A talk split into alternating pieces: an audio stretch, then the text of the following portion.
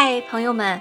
借着本周五一劳动节，我们来聊一聊新加坡的四种特别的职业，趣味十足又充满挑战性。我是梅子，欢迎收听《乐活南洋》。所谓行行出状元，不论你从事什么职业，都值得自豪。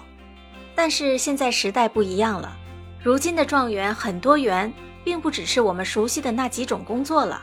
就像是在咱们中国呀，就有不少趣味十足的职业。比如像有人提供租借伴娘的服务，在即将出嫁新娘的大喜之日扮演闺蜜角色；还有在新加坡樟宜机场聘有专业的赶鸟人，专门驱走各种飞禽，让飞机起飞和降落的时候不受影响。那么在新加坡还有一些工作，单看他的头衔就能让人出现满头的问号，不禁想更深入了解，一探究竟。下面梅子就带你来了解一下在新加坡的四个奇葩职业，看看你听过几个。第一个有趣的职业是帮老树延续香火的树艺师。树艺师啊，也被称作是树医生，一般负责定期检查树木，移除已干枯或者是腐烂的树枝和树叶等等。但是在新加坡的树艺师还有它特别的地方，在新加坡国家公园局啊，有一个树艺师小团队，他们不单只是为树木保养。原来呀，要让老树能够延续香火，才是他们的重要责任。为了使命必达，这些树艺师必须要具备爬树的技能。有树艺师透露，他们需要通过为期四天的培训课程，才能领取专业爬树的执照。负责照料本地独有的树种绒毛油楠的树艺师，职责包括攀爬到老树的顶部，以及啊，他们要在树上设置摄像头，在树荫下面也会放置几个。在新加坡，这个品种的老树仅剩下八棵了，而且呀，只有一棵具有传宗接代的能力。因此，放置摄像头能够让树艺师了解树周围的野生动态，比如是否有动物帮忙传播种子。设下摄像陷阱大概两个月之后啊，树艺师会回来取走电子器材，检查和分析拍摄到的内容。除此之外啊，树艺师也会在树木附近寻找种子。带回到植物园的植物资源中心来种植，等到种子发芽之后，再回到树林种植，盼望着能延续这个罕见的树种。第二种职业也很有意思哦，爱玩电玩的朋友啊，可以来试一试，那就是确保游戏品质的电玩测试家。在国际赛事中啊，电子竞技已经被列为其中的一个项目了。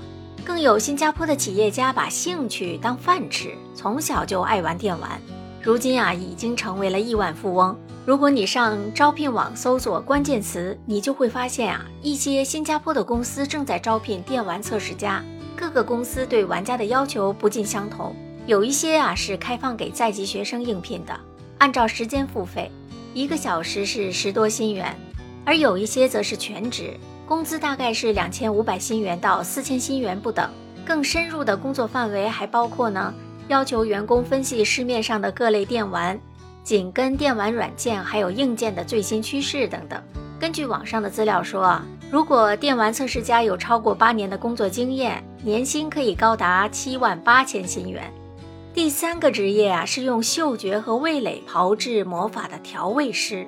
除了调香师，新加坡也有负责改良食品口味的调味师。本地有食品家曾经说呀，调味师就像是厨师，他们把各种食材拼凑在一块儿。从中制造出独特的口味，期盼食用成品的人呐能够乐在其中。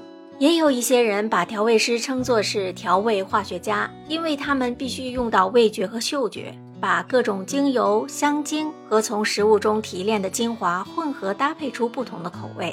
这些味道会用于食物、饮料、药物、营养补充剂等等。因此啊，调味师就像本地食品制造业的幕后功臣。调味师还有另一个贴切的昵称呢，那就是调味魔法师。他们所调配出的各种味道都会装在小型的瓶瓶罐罐里面。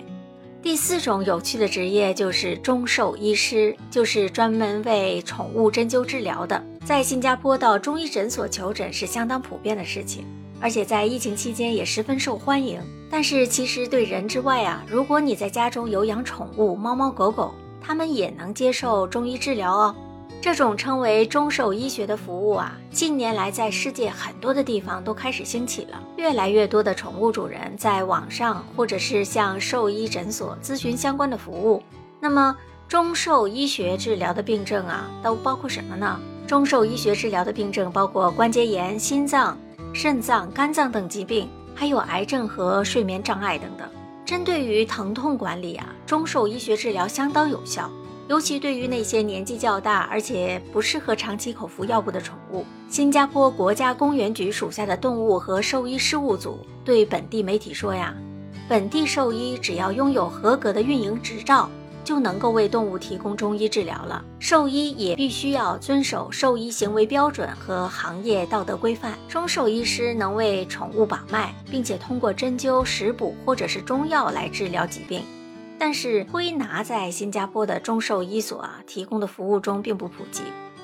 怎么样？这四种职业听起来很有意思吧？朋友们，如果有机会，你想试一试挑战这些工作吗？欢迎大家留言给梅子。感谢你的聆听和支持，咱们就聊到这里了，下期节目再聊，拜拜。